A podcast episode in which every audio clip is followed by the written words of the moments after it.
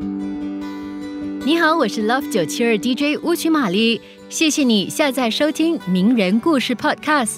在名人故事中，我将和你分享一个个缔造奇迹的传奇人物，有刻苦钻研的科学伟人，开拓创新的时代精英，运筹帷幄的政治英雄等。希望他们的人生智慧能让你获得启发。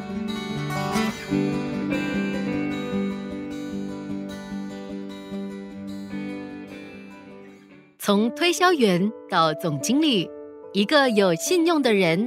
比起一个没有信用、懒散、乱花钱、不求上进的人，自然必有更多机会。这是李嘉诚给年轻人的忠告，同时也是他的座右铭。一九四零年，日军侵华，李嘉诚随父母从家乡潮州逃难到香港，当时他才十四岁。李嘉诚的父亲本为教师，到香港后一时找不到工作。举家投靠家境颇为富裕的舅父庄敬安，可是不久，父亲就患上了严重的肺病。临终时，他没有交代什么遗言，反而问李嘉诚有什么愿望。李嘉诚当即承诺，日后一定令家人有好日子过。父亲病逝后，作为长子的李嘉诚为养家糊口，放弃了学业，去一家钟表公司打工。之后又到一家塑胶厂当推销员。李嘉诚深知，要成为一个出色的推销员，首要的是勤奋，其次是头脑灵活。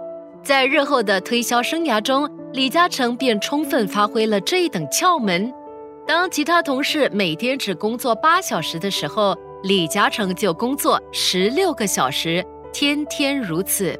李嘉诚对打工的看法是。对自己的分内工作，我绝对全情投入，从不把它视为赚钱糊口、向老板交差了事，而是将它当作是自己的事业。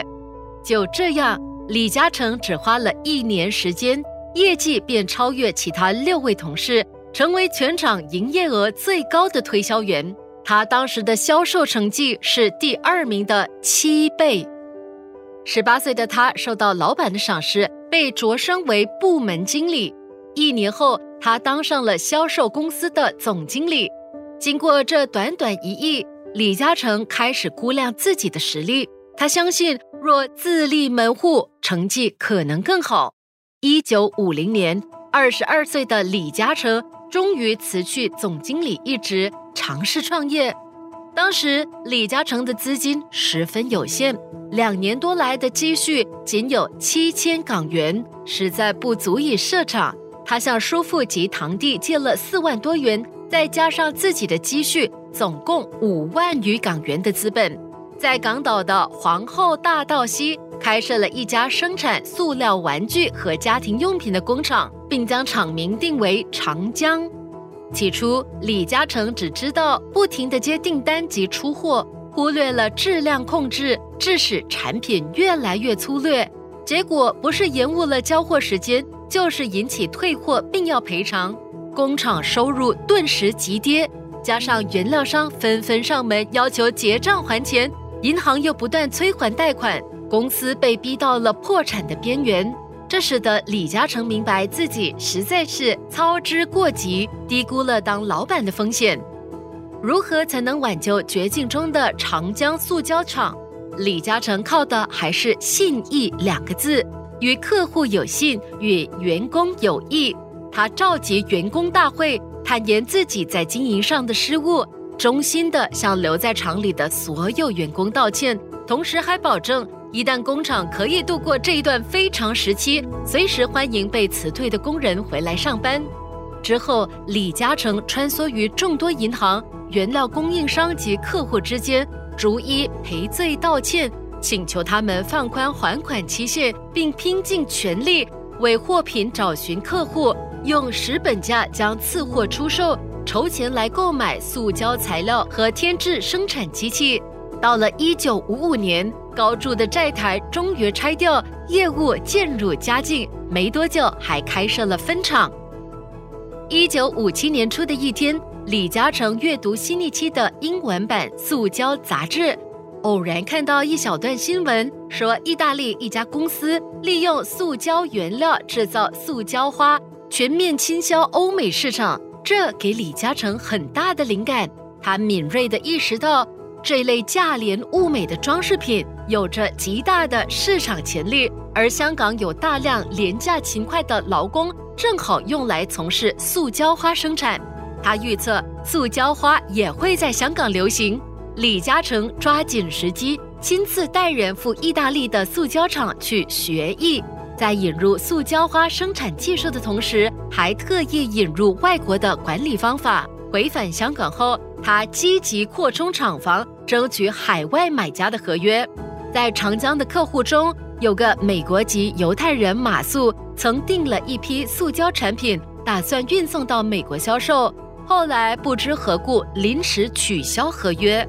李嘉诚并没有要求赔偿，他对马素说：“日后若有其他生意，我们还可以建立更好的关系。”马素深感这位宽厚的年轻创业者是个可做大事的人，于是不断地向美国的行家推销长江的产品。自此，美国的订单如雪花般飞来。李嘉诚由此进一步领悟“吃亏是福”这个道理。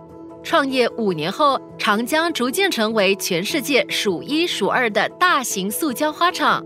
李嘉诚被行内人士冠以“塑胶花大王”的雅号，而李嘉诚租用的那所厂房的业主也趁机把租金大幅度提高，这反而促成了李嘉诚自建物业的决心。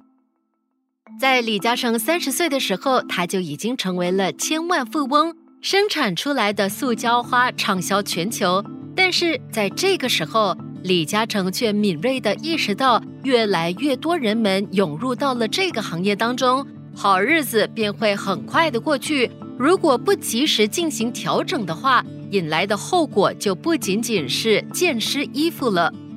但对于他的这个想法，也有的人认为他实在是太保守了。但是李嘉诚却认为这是经商当中必须具备的素质，也就是因为他的谨慎和预见性，随后的他找到了房地产。在六十年代中期的时候，中国的局势令香港社会是人心惶惶，富翁纷纷的进行逃离，争着廉价抛售产业。李嘉诚也就是在这个时候，正在建设的楼房也被迫停工。也就是说，按照当时的房地产价格来进行计算的情况下，李嘉诚可以说是全军覆没。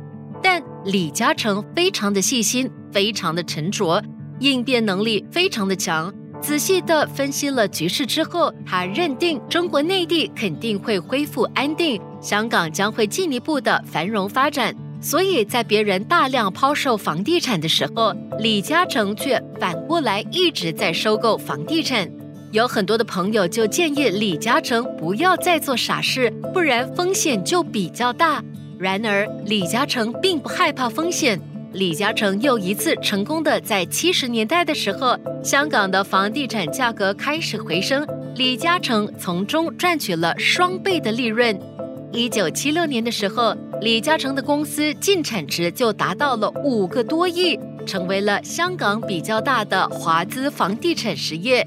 也正是从那个时候往后，李嘉诚的身价不断的在提高，逐渐的已经成为了全球华人当中的首富。